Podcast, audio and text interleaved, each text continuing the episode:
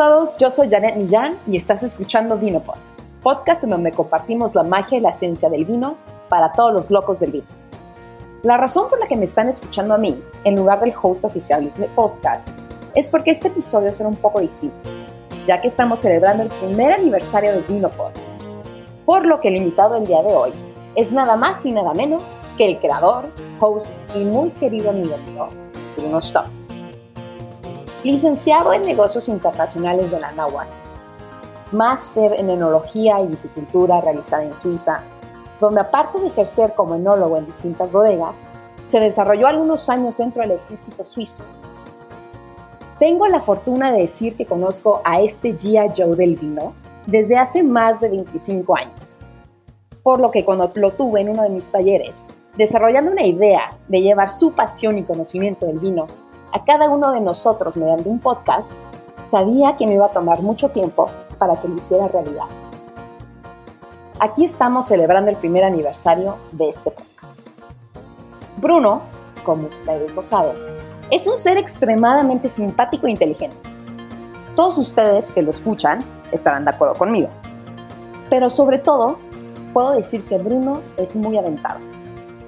Cada idea, proyecto, o idea loca que sale de su cabeza, la acompaña con una dedicación y pasión que admiro enormemente. Y without further ado, les quiero presentar a mi invitado el día de hoy, creador y amigo mío, Bruno Sturm. Bruno, bienvenido a Tu Vino Pod. Wow, gracias, Yanni, qué bonitas palabras. De veras, este, estoy conmovido. ¿Cómo estás, Bruno? Bien, bien, feliz de saludarte. Ya qué viaje, ¿no? Cuando platicamos esto fuera de los micrófonos, cómo pues fue un proyecto en uno de tus talleres y ya cumplí un año, caray.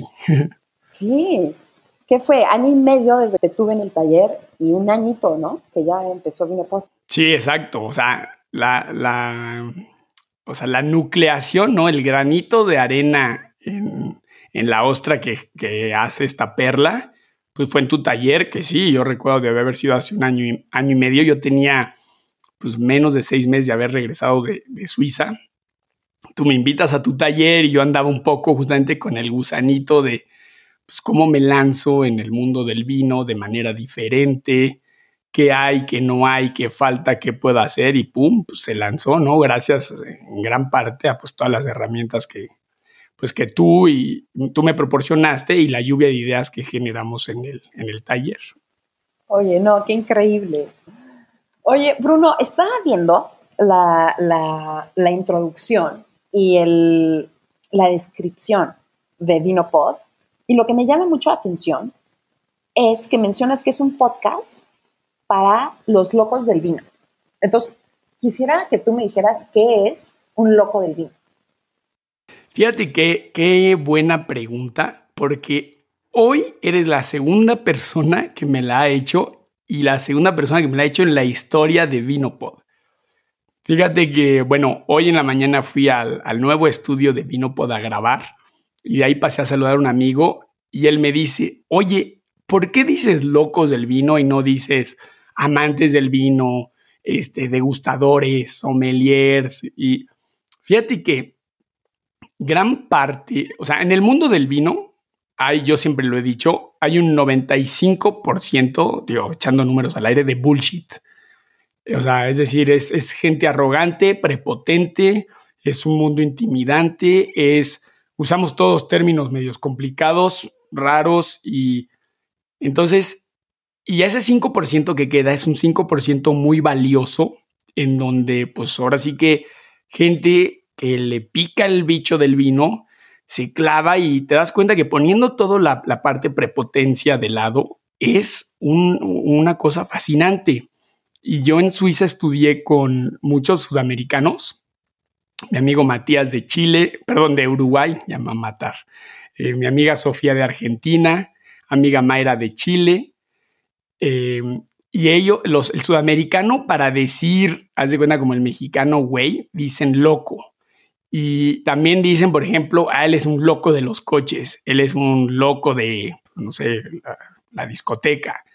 Y me gustó esa frase para decir que Vino Pode se especializa, o sea, bueno, compartimos la ciencia y la magia del vino, pero para ese loco del vino que no es la persona que está buscando el bluff, sino esa persona que le picó el bicho y que busca un contenido auténtico, divertido, o sea, sin hablar de bullshit, o sea, todo lo que es bullshit yo por eso le llamo pues un poco magia, porque el vino la verdad que tiene su parte muy científica, muy química, pero también tiene toda esta parte desconocida que, más que hacer la bluff, yo le llamo magia. Entonces, es ese para mí. Em, la persona en la mañana, Mauricio Ramos, me decía, pero ¿cómo le llamas a alguien que escucha vino, Vinopod? Y yo decía, justamente, un loco del vino, ¿no? Y ya está. O sea, perfecto. Entonces, un loco del vino podría ser una persona como yo, que tiene interés, pero es, es una persona común y corriente que no quiere ser blofera, solamente le apasiona y le gusta y, quiere conocer un poquito más. Sí, exactamente, es eso. Totalmente de acuerdo. Eh, en lo personal, a mí me encanta el vino. No soy gran conocedora. Eh, he ido a algunas, ¿cómo se llama? Algunas catas, algunas bodegas dentro de México, en Europa, Estados Unidos y así pero la verdad es que mi conocimiento es, es bastante básico. Ahora, tú estás diciendo ahorita que todo este mundo del vino es bastante intimidante por estos términos, por toda la ciencia y por toda la cultura que, que está alrededor de, del vino. ¿Cómo fue que a ti te picó, como tú dices, el bicho del vino? ¿Cómo empezó tu locura hacia el vino? Fíjate, es una locura, efectivamente, como lo dices. Mira, yo estaba en el último semestre de mi carrera, o sea, de mi primer carrera aquí en México, en la Universidad de Anáhuac. Yo estaba estudiando eh, una licenciatura en negocios internacionales y como materia optativa veo la posibilidad de estudiar fundamento de cata de vinos que era el viernes de 5 de la tarde a 8 de la tarde. O sea, yo dije, es el mejor precopeo que uno puede agarrar, ¿no? Ya sabes, un chavo de 22, 21, 22 años. Pues, o sea, me superapunto y la primer clase con la licenciada sommelier Susana Cardoso, pues ella dice, a ver, a ver, a ver. Muchos de ustedes están pensando que, ay, a todo dar, ¿no? Fundamento de cata de vinos, viernes de 5 a 8 mi precopeo, pues bueno, de una vez les voy a decir que acá se escupe el vino, ¿no? Uno, y ahí la mitad del salón, pues ya como que dije, ah, bueno, pues ni tan precopeo.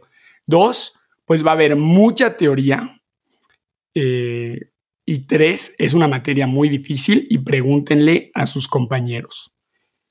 Y bueno, pues ya pasa la primera clase, efectivamente, una carga de, o sea, una carga teórica, pues consecuente. Y preguntando a los demás, pues la gente sí que decía, oye, es muy duro y en tu, hay gente que ha reprobado esa materia en su último semestre y por esa materia no se han podido graduar ese año, ¿no? Entonces yo dije, pues órale, yo, yo tengo esta frasecilla que es en inglés, great motivation comes from adversity and challenge, ¿no? Y yo dije, bueno, pues este es un challenge, digo, es un challenge, eh, pues sí dedicarle al vino. En este caso no era desde un punto de vista profesional, pero vamos a ver, probar vino y escupir no es algo fácil, ni no es algo que la gente hace con, o sea, si no tienes la entrega, no lo haces, porque efectivamente la gente lo ve como, ay, estoy escupiendo, entonces lo desperdicio, ¿no? Y dije, voy a, voy a echarme este reto o sea, pasando la segunda clase, yo dije, wow, esto es una locura. ¿Sabes? La maestra nos platicó pues la historia del champagne. Eh, o sea, esa, por ejemplo, es una historia que tengo muy presente, que hoy obviamente son esas historias muy románticas. Otra vez, es la magia del vino que va a ser muy difícil comprobar algún día. O, por ejemplo, esta que sí que se puede comprobar es en Chile, cuando descubren la variedad Carmener o Carmenere que se había confundido con una merlot que se creía que era una variedad extinta por la crisis de la filoxera.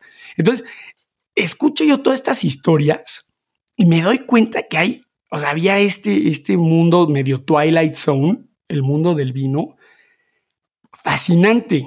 Y ahí, ahí empezó todo. Y entonces en mi examen final, eh, creo que me fue bien, o sea, me fue bien, no así, no 9.5, pero tipo un 9 o algo así.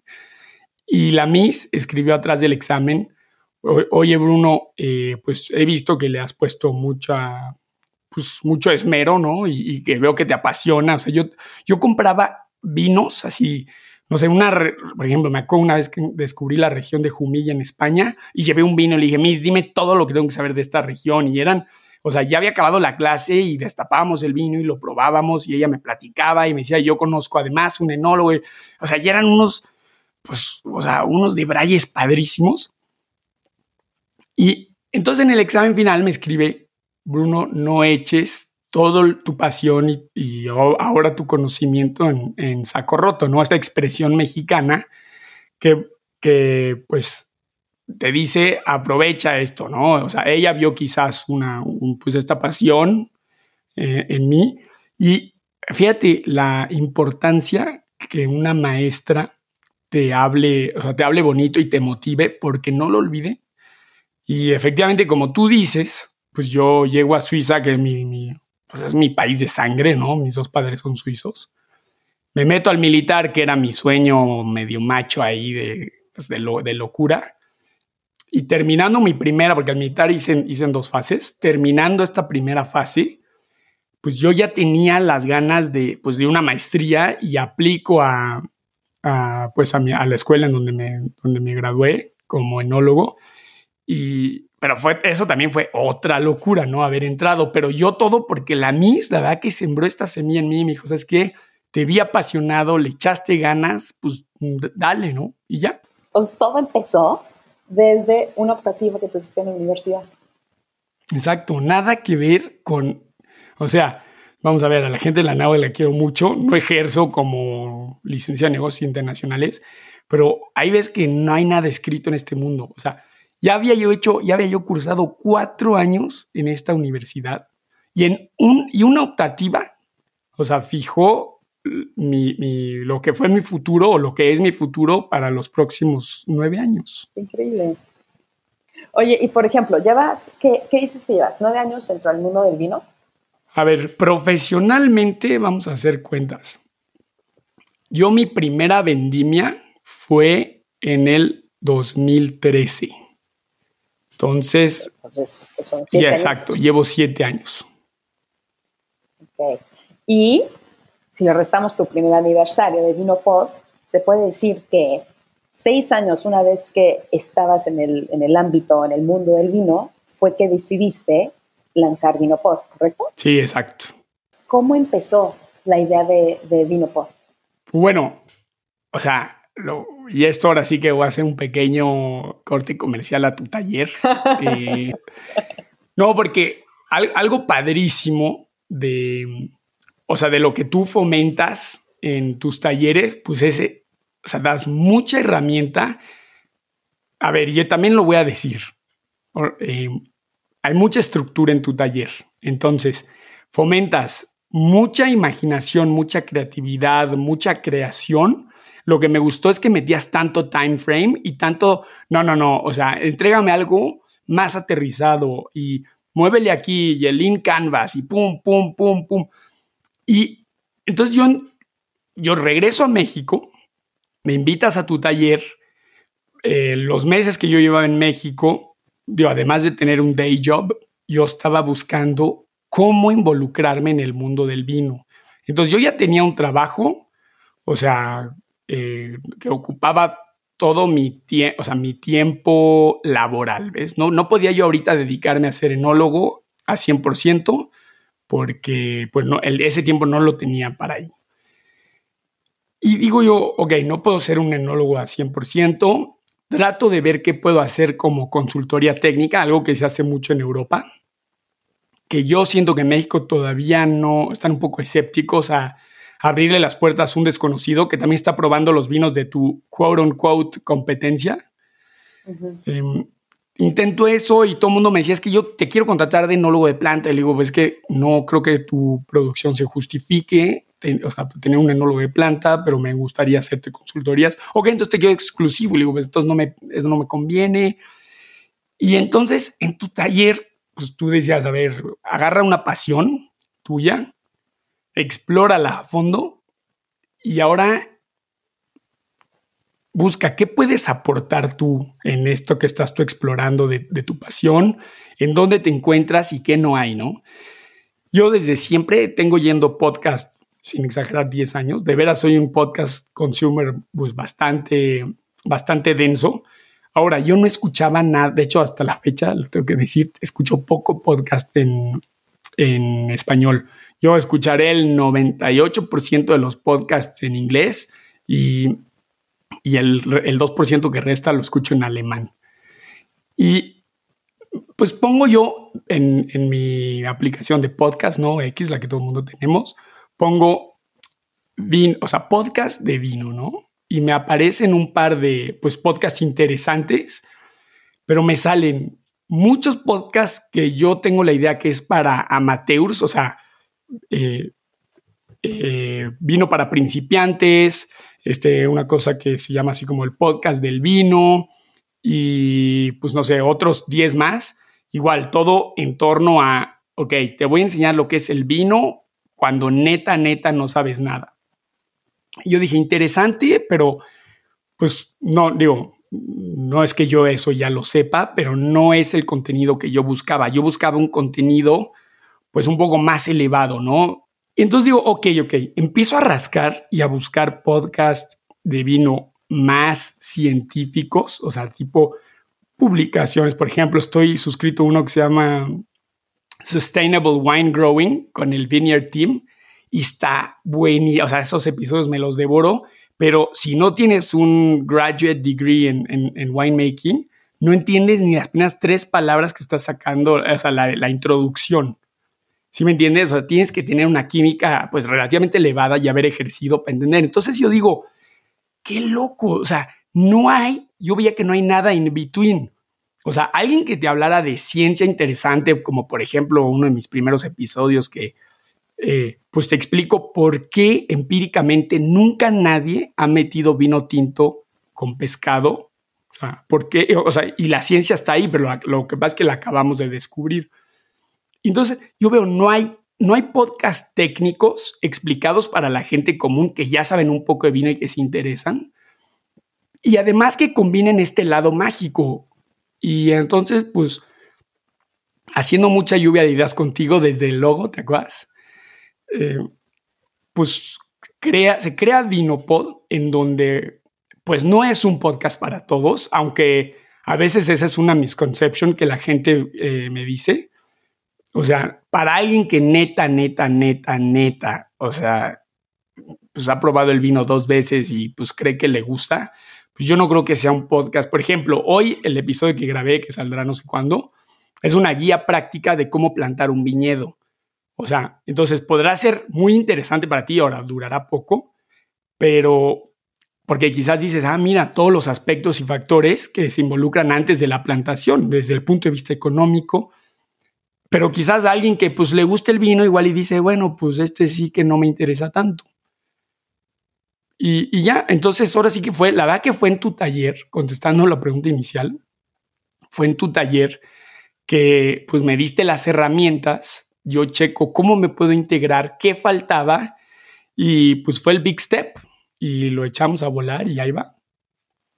Entonces básicamente es, a ver, tengo esta pasión, que es el vino, pero siendo realistas en estos momentos, no puedo yo meterme de full time a trabajar en esto. Entonces necesitabas crear tú mismo una alternativa, que creo que a muchos de nosotros nos, nos pasa, ¿no? Que tenemos a lo mejor el, trabajo del día a día, pero tenemos ese 30% de nuestro tiempo que lo queremos enfocar no solamente en un hobby, sino una pasión y desarrollar un proyecto, que es básicamente lo, lo que tú hiciste.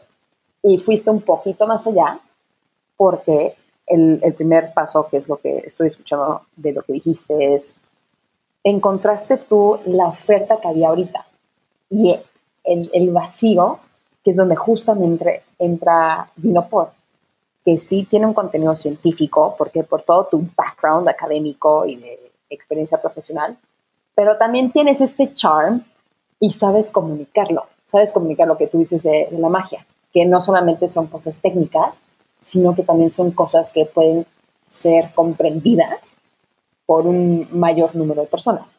Y como tú dices, no solamente es, es, el, es el conocer a quién le estás hablando.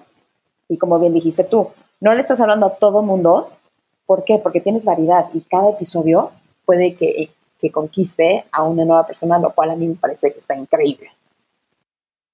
Sí, exactamente. Por ejemplo, inicialmente en las, digo, antes de que estuviera este relajo donde ya no podemos hacer fiestas y Susana distancia y esto, yo me daba cuenta que eran las mujeres las que siempre me hacían, uno, las, las preguntas más interesantes y las que más o sea, las que más fascinadas estaban por el vino. O sea, obviamente tú, otras amigas, pero sobre todo, incluso amigas de mi mamá, pero era un bombardeo de preguntas y eran preguntas, o sea, por ejemplo, literalmente, un día una chava, amiga de mi mamá, que hasta la fecha se llama Lupina, debe estar escuchando este episodio, me dijo, Bruno, dime todo lo que tengo que saber de la oxidación del vino. Y yo dije, wow, o sea, y entonces, pues, yo pues me la andaba un poco, pues andaba ni, o sea, no, no creo que esta mujer tenga una, una formación académica, o sea, científica, y entonces, pues sabes, ok, o sea, el, vino pues es una etapa de la oxidación del jugo de uva. No, no, dime más, dime más. Ok, bueno, entonces son los metales pesados, lo que en sí el oxígeno pues no es reactivo, son los metales pesados los que catalizan la oxidación. yo veía una, o sea, con los ojos se le abrían y sí, dime más, dime más. Entonces por eso los primeros episodios, pues al yo ver que son las mujeres las que me hacen las preguntas más interesantes, empiezo a orientar este podcast pues hacia las mujeres, tanto que les consacré dos episodios antes de que fuera la moda de, pues ya sabes, de que, no sé, que todo el mundo apoyáramos a las mujeres. Yo veía esta, pues estas ganas y entonces empiezo a orientar un poco el podcast a, las mujeres y de repente son hombres que me empiezan a hacer preguntas y entonces ya me he dado cuenta que más bien es pues una cuestión generacional, es gente de hoy en día, pues de nuestra edad, que tienen ganas de escuchar, pues, lo que dices, un, un, contenido científico explicado con un poco de charm y un poco medio de risa y aterrizadón. Me encanta.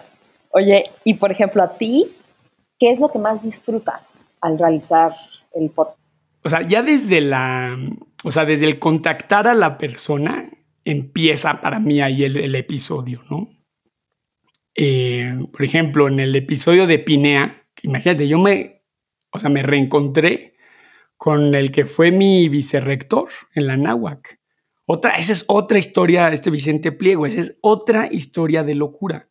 O sea, él y yo nos conocemos en la, en la náhuac, ¿no? Yo cero background en el vino, él tampoco. Yo me voy a Suiza, me meto al militar, él agarra un proyecto enológico muy interesante en Ribera del Duero le pica el bicho tan cañón del vino que arma él su proyecto. Yo me vuelvo gerente de vinos en una, se llama Manor, en, ahí en Suiza, es una especie, es una tienda departamental de lujo, en donde yo pues iba los sábados a degustar vino con la gente y hacía yo la selección de los vinos en la cava, etcétera. Y él pues se entera de esto y de repente a mí me, o sea, me contacta un Vicente Pliego que yo pensé que no era él Vicente Pliego, ¿no? Y me dice, oye, pues estoy en un proyecto. Eh, primero él quería eh, distribuir sus vinos en, pues en esta tienda, ¿no? En la que yo trabajaba. Y luego me contacta, oye, pues ya lancé yo mi proyecto, entonces, pues ayúdame, no sé qué. Y por ahí, pues hicimos un peloteo de, pues, oye, y cuéntame tú qué estás haciendo en el vino. Entonces, a ver, o sea, reencontrarme con toda esta gente, pues está, está padricísimo. Y yo creo que ya desde el contacto inicial tengo yo mucho, mucho placer. Y ya yo creo que si puedo decir lo que más me gusta, yo creo que terminar de grabar, digo, no sin editar, porque en editar no soy muy bueno, pero terminar de grabar, o sea, poner stop recording y despedirme eh, pues de mi invitado o en este caso la persona que me está entrevistando, me da un inmenso placer, ¿sabe? O sea, tengo esta sensación de fulfillment. Es, la, es la relación, ¿no? Porque yo cuando pienso en vino, yo pienso en disfrutarlo en compañía de alguien. Y es ese acercamiento social que yo creo que es lo, lo que estás diciendo tú, de, aparte de todas las experiencias que has tenido en tu vida, en que generalmente, por lo que te conozco yo, si alguien te, te dice, oye, te, te, avientas, quieres probar esto, tú inmediatamente dices, sí, vamos, hagámoslo, ¿no? Eres muy aventado en esa cosa, pero es, es, es esta dinámica de como crear conexiones a través de, tomar una copa de vino, y que es, que es lo que yo creo que tú emites al estar haciendo vino por tanto para a, la persona que estás teniendo en tu programa como para todos los que, estamos escuchando. Sí, exacto. El, el vino, ante todo, como lo dices, más que decir que es una bebida sagrada y no sé qué, es una bebida social y es una bebida que promueve un convivio. Eres emprendedor y creador de contenidos, ¿no? Y ya como hemos visto, eres súper aventado y tú ves que dices la, adversidad y los challenges como una oportunidad de, pues hay que probar cosas, ¿no? hay que innovar, ¿no? Y no, tienes miedo a, salirte de, tu zona de confort. ¿Qué cualidades crees tú que son las, las, las más esenciales para convertir una idea en un negocio o en este caso en un programa de podcast como, es, como lo es Vinopod? Así de bote pronto te digo, y, de hecho estoy un poco, ya lo está, está dicho en tu, en tu pregunta, número uno y lo más importante es lanzarse. O sea, tú ahorita me preguntabas, oye, ¿qué micrófono compraste? Y digo, la curva de aprendizaje ha estado bastante empinada, pero yo me acuerdo que junté un chorro de cosas en mi casa o sea, me acuerdo que tenía yo ahí unas plumas Montblanc, de esas cosas que te han regalado y que en la vida vas a usar, no usaste. ¿eh? Por ejemplo, esto, tenía yo pues cosas caras, así que igual no, yo no les daba el valor. Las subí al Mercado Libre, pues medio malbaraté todo. Me o sea, hice muchísima investigación, me armé un equipo y dije, bueno, voy a poner un, un deadline de cuándo lanzo Vinopod. ¿no? Y yo había estudiado que cuando lanzas un podcast, tienes que lanzar tres episodios de golpe para que el algoritmo de Apple te como detecte, así como, ah, ok, este güey o esta persona sí va en serio eh, y, no es una persona que se avienta un episodio y dos meses después, pues ya truena, ¿no? Entonces, contestando tu pregunta, número uno, hay que tener una cierta audacia lanzarse, es echarse este clavado sin saber si la alberca está fría, no está fría, o sea, está profunda, o sea, órale, planéate, pero pon un deadline, pero sobre todo brinca. La segunda, que esta la verdad que no estoy, yo no estoy muy fuerte, pero estoy tratando de aprender, se necesita un chorro de paciencia. Y para el vino, y esto el vino, te juro, no me ha terminado de enseñar el vino esto. El vino necesitas una inmensa paciencia desde todos los sentidos, ¿no? Piensa que la planta, o sea, la planta que tú recibes en un, en un viñedo por plantar, esta planta ya tuvo un año, un año y medio, ya tiene un año, año y medio de vida, más o menos. Entonces tú la vas a plantar y te va a dar, una vez plantada, en tres años, estando tu primer cosecha, es la mitad de una cosecha. Y esa la tienes además que hacer vino, ¿no? Otro año más en bodega. Y ahora vamos a ver si el vino pues cumple tus expectativas, ¿no? Entonces, hay que tener en los proyectos, al ser emprendedor, y, te, y otra vez lo repito, se dice facilísimo, pero es complicado aprenderlo, porque yo no siento, o sea, no sé, dime tú, Yanni, ¿cuándo aprendimos a ser pacientes en la escuela? ¿Cuándo te, dicen, ok, hoy les voy a enseñar la, la virtud de la paciencia? No, creo que le diste en un, en un, en un punto clave, porque, bueno, tan siquiera en, en, mi opinión, o en mi caso más bien, la paciencia no es muy fuerte. Soy muy impaciente y eso creo que tiene sus dados positivos, yo creo, porque al no ser muy pacientes, yo creo que, bueno, es lo que trato de justificarme, tratamos de hacer las cosas y no nos damos por vencidos. Pero luego confundimos eso con impaciencia, lo cual nos lleva a la frustración. Pero sí, no, nadie nos enseña a ser pacientes. Yo creo que empezamos a darnos cuenta que no somos pacientes cuando empezamos a frustrarnos mucho dentro de nuestro día a día. Pero si no. Sí, exacto. Entonces, pues tú imagínate, arrancas un proyecto, además de las expectativas que uno tiene, pues tienes también facturas que pagar. Entonces está esta cuestión económica, pues que te ejerce una, pues te ejerce quieras o no una presión. Yo tengo la fortuna pues de estar con mi pareja y pues ambos tenemos pues ingresos. Eh, por lo pronto no tenemos hijos, eh, hemos mantenido nuestros costos bajos, pero pues digo, o sea, la cuestión económica también, o sea, por más pacientes que seamos, pues no, no, no puedes dejar, eh, pues dejar un proyecto órale, me lanzo, pero bueno, espérate, ¿y cómo lo vamos a sostener? ¿Cómo lo vamos a mantener? Entonces, sí, o sea, yo, yo diría, número uno, lánzate, porque entonces si no, si no te lanzas, no, no haces nada. ¿Y cómo te lanzas? Bueno, fijando una meta y haciendo un plan, un roadmap bastante sólido. O sea, por ejemplo, yo dije cinco cosas, ¿no? Ok, ¿qué necesito para lanzar un podcast? Uno, mega empaparme de o sea, how to make a podcast, ¿no? Y todo lo que tiene que ver con el podcasting world. Y no, obviamente no soy un experto. Mira, mi maestría nos decía una cosa, be, be an expert in a leading position. Sé un experto en una posición de liderazgo. Entonces, Dios, otra vez, sin ser un experto en podcast, investigué todo sobre los micrófonos, todo sobre los audífonos, todo sobre los programas de edición. Luego, como tú me decías, oye, no conocía este programa para hacer una entrevista a distancia y te expliqué, o sea, te vendí el programa. Entonces, me empapé de todo lo que tenía que ser podcast, me compré un buen equipo, o sea, obviamente hice una buena inversión, pues escogí en qué plataforma me va a hacer mi, mi podcast hosting, que esto cuesta, ¿no? Hice un plan de pagos, me puse un par de metas y sobre todo puse una fecha y la cumplí estuvo muy duro. Obviamente, o sea, y digo, esto no es nada más en el mundo de los podcasts, pues hagas lo que hagas, el, ser humano es muy duro consigo mismo, ¿no? Entonces, más si es en algo nuevo en donde estás emprendiendo, pues yo me acuerdo, terminé mis tres episodios y yo decía, nadie va a querer escuchar esto, es una basura, este, ¿por qué no estoy haciendo otra cosa? ¿sabes qué? Es como es y pues yo di lo mejor, o sea, ya yo teniendo discusiones internas, pues es lo que es y yo traté de dar lo mejor de mí y cada episodio trato que sea mejor, ¡pum!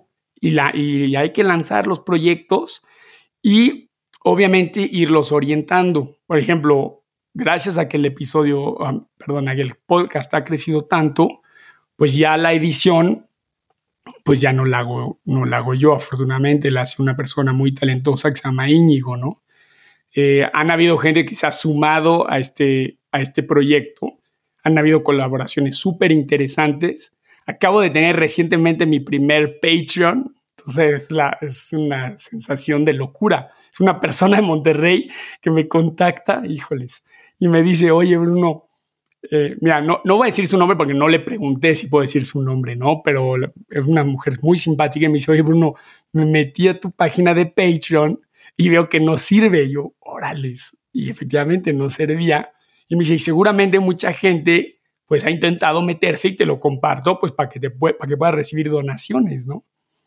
Y la, entonces estaba yo en mi oficina, pues de volada, paro todo lo que estaba haciendo, eh, pongo al día mi página en Patreon y a las horas eh, recibo un mensaje, pues tienes tu primer Patreon.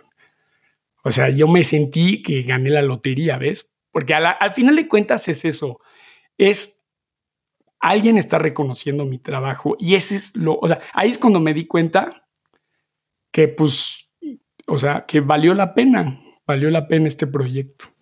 Entonces, audacia para lanzarse y una vez que te lanzas, nádale, ¿no? Porque necesita muchísimo compromiso y tener paciencia mientras estás nadando o obteniendo las metas que te propones, ¿correcto? Sí, exactamente. Y de estas estas virtudes o habilidades que nos acabas de decir, con tu background en negocios internacionales y con tu experiencia militar,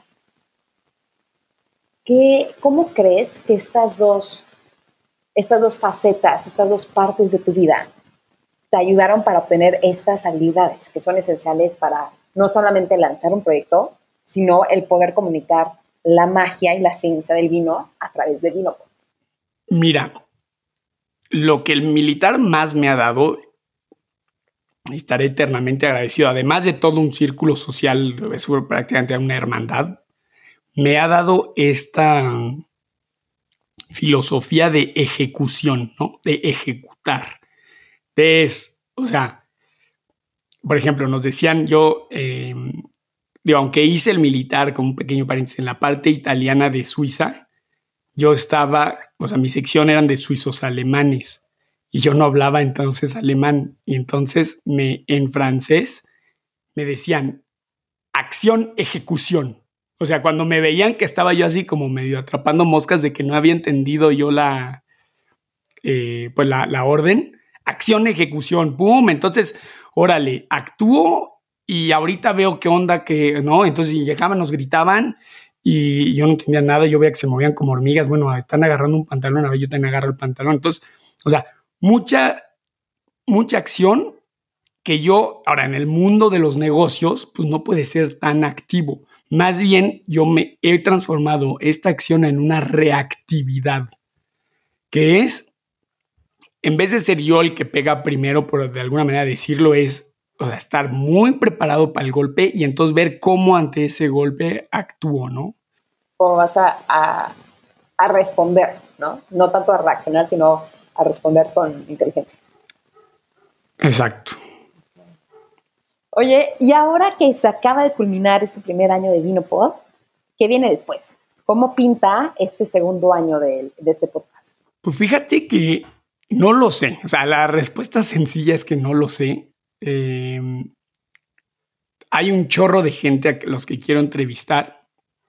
Entre ellos, fíjate que la bodega en donde trabajé en 2018 en Suiza se llama Cap de la Côte. Ganó en 2019 como la mejor bodega del año en Suiza. Tuve la fortuna de trabajar con un suizo chileno, un tipazo, yo le llamaba mi Master Jedi, se llama Rodrigo Banto, al cual me encantaría entrevistar, es simpaticísimo. Eh, está también mi, amigo uruguayo, que es un viticultor muy, muy, muy capaz, eh, que también trabaja en Suiza, Matías Urbin. Que bueno, es que me da un poco de miedo entrevistarlo porque él es tan, o sea, ya sabes, tan sangre latina que, o sea, no, me, me costaría trabajo hacer algo un poco serio con él, ¿no?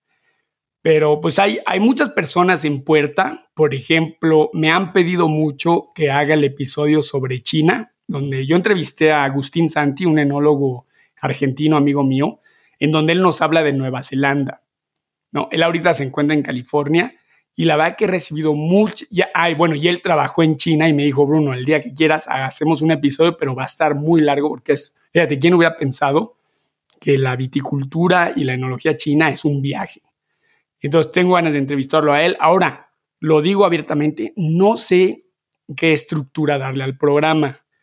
Em, lo que sí que puedo decir yo, siendo un consumidor de podcast, pues es que Vino seguirá siendo pues contenido auténtico, contenido divertido, contenido pues con una solidez científica relativamente poderosa y pues el, trataré de mantener lo más posible eh, pues sin anuncios, ¿no? Que eso es algo que nadie quiere en el podcast y ya con nuevas colaboraciones y sí, pero en sí una estructura, digo, empecé contestando la pregunta, no lo sé, o sea, no sé si va a haber una segunda temporada, ¿no? ¿Cómo? ¿Cómo va a haber una segunda temporada? o sea, a lo que voy es, no sé si continuar esta temporada en donde entrevisto a, pues es gente con la que yo, o sea, no he, entrevistado realmente a muy pocos desconocidos. Ahora, una, una vez una vez entrevistados se vuelven conocidos, como el Friki, este Luis Aburto, como Luis Raventós, el gerente general de Freixenet, como Hans Duer, el, pues el fundador del proyecto Vinaltura. O sea, pero vamos a ver, todas estas personas las he conocido porque pues es la ciudad en la que ahora radico y porque formo parte pues de este nuevo club. Pero entonces sí, o sea, vamos a ver, estoy un poco O sea, quiero, o sea, keep on the right track. Tampoco tengo grandes ambiciones, simplemente me quiero seguir divirtiendo. Ay, qué bien. Bueno, yo espero, bueno, y yo creo y sé que esta segunda temporada va a estar increíble con todos estos nuevos invitados que tienes en lista. Yo creo que va a estar súper interesante y cada vez más vas a encontrar ese charm que ya lo traes y que lo has utilizado increíblemente en este primer año de, de Vino Y ahorita, Bruno, a ver si me lo permites, em, creo que ese es el primer episodio en donde realmente te escuchamos a ti y te llegamos a conocer un poco, ¿no? Porque siempre es, básicamente, cedes el, el micrófono a tus invitados para que compartan su expertise. Y este, eh, este episodio lo, lo que queríamos hacer es la otra parte, la parte, quién está detrás de Vinopod, la, el sentimiento humano, el alma, ¿no?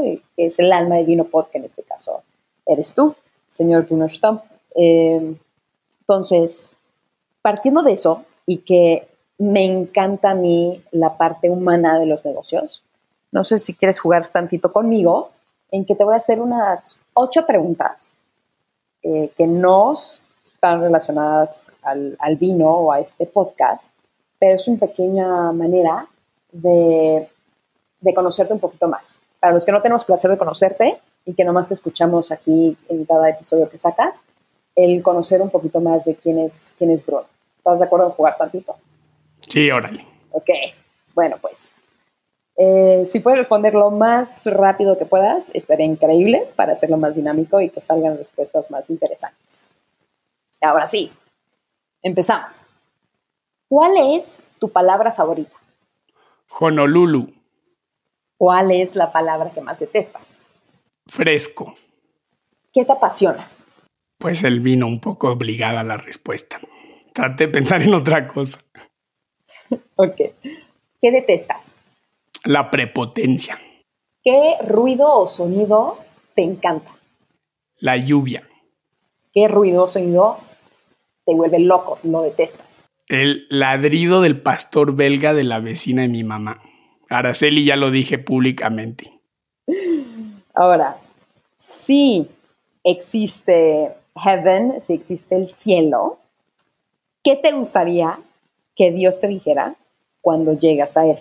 Me hablas del cielo, pienso en mi abuelo. Y ya. Ok, ¿qué te gustaría que te dijeran cuando llegues allá? Pues sí, o sea, pues que mi es que lo, se murió cuando tuve cinco años, pero tenía una conexión muy poderosa con él. Y yo, fíjate, yo y tuve una misión, aquí no puedo ser muy breve, perdón, pero lo trataré.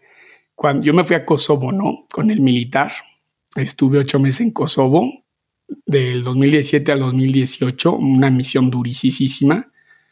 Y yo me fui a, él está en una cripta en la ermita del, cementerio este francés, como se diga, Panteón francés en la Ciudad de México, y le pegué una postal militar y le dije que me cuidara en mi misión, ¿no? Y me pasaron unas de locuras en esa misión y pues acá estoy, ¿no? Entonces, para mí que me, o sea, nada más que me confirme, pues sí te cuidé y me costó trabajo, ¿no? o sea, que te diga, ya ves, compadre, te cuidé un buen rato. Exacto. Ok, muy bien. Ahora por último, ¿vino blanco o tinto? Fíjate que blanco. Ok. Oye, Bruno, a ver, dime. En, aparte de Spotify, que yo, yo escucho Vinopod en, en Spotify, ¿en dónde más podemos escuchar Vinopod? Bueno, Vinopod lo escuchan en, en todos lados, o sea, donde sea que escuchas podcasts, pero sí quiero decir que también lo escuchan en una plataforma padrísima que se llama pícale.mx. Eh, pícale.mx en la sección de podcasts. Y ahí, ahí está padrísimo. Y si puede la gente, pues que lo, como más pueden ayudar Vinopod es, pues un, dando, o sea, escuchándome, recomendándome, dándome un buen review para que los algoritmos pues los, lo promuevan más. Y los que neta, neta, neta, mi cumpleaños es pronto, quién sé cuándo salga este episodio. O sea, me quieren echar paro, siempre les digo, pues mira, dona un dólar al mes en Patreon y, o sea, el tiempo que quieras. Y para mí ese es un regalo de vida. ahora me gustaría, si es posible, si puedo hacer una pregunta a esta persona tan amable que me está entrevistando, pues que nos cuentes pues, rápido de tus talleres, porque pues esa era la intención también de este bonus episode, ¿no? Que pues, o sea, que la gente vea y la neta, bueno, vino pues, bien que mal con sus fallas y todo, pues se creó en, una de tus, en uno de tus talleres. Pues cuéntanos de tus talleres. Primero, gracias por invitarme a, a hostear este, este podcast. Em, como bien ya lo dijiste, aunque Bruno es de las pocas personas que me puede llamar así porque es, es de mi familia, nos conocemos desde hace más de 25 años. Eh, yo soy Janet Millán, eh, consultora en marca y comunicación y me enfoco en desarrollar negocios.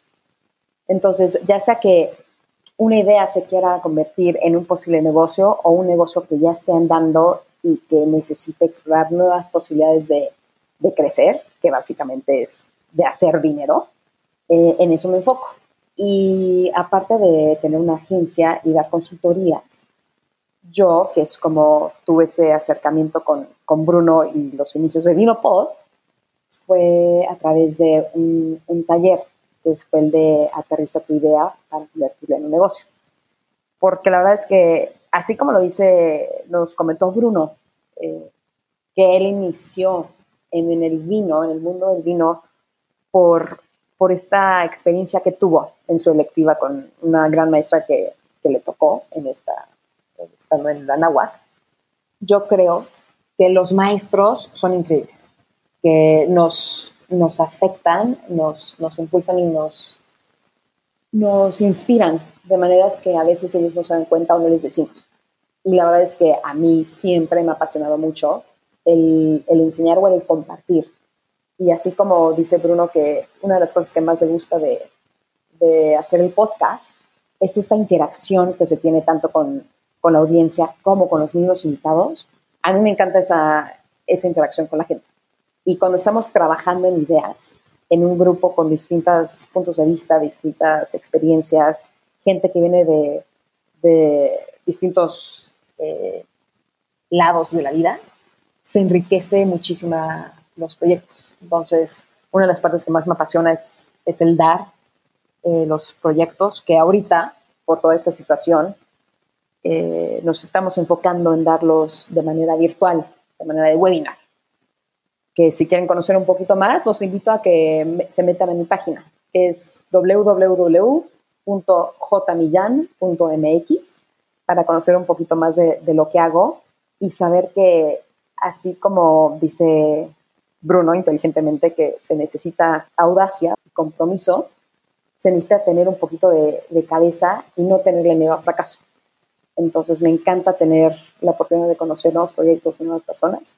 Y si quieren llegar a contactarme, eh, por ahí podríamos iniciar la, la, conversación. Y quién sabe, podría, su idea o su proyecto podría terminar en, en algo tangible e increíble como lo es Vinopod aquí con Bruno. Es increíble. ¿Qué más, Yanni? Pues nada, compadre.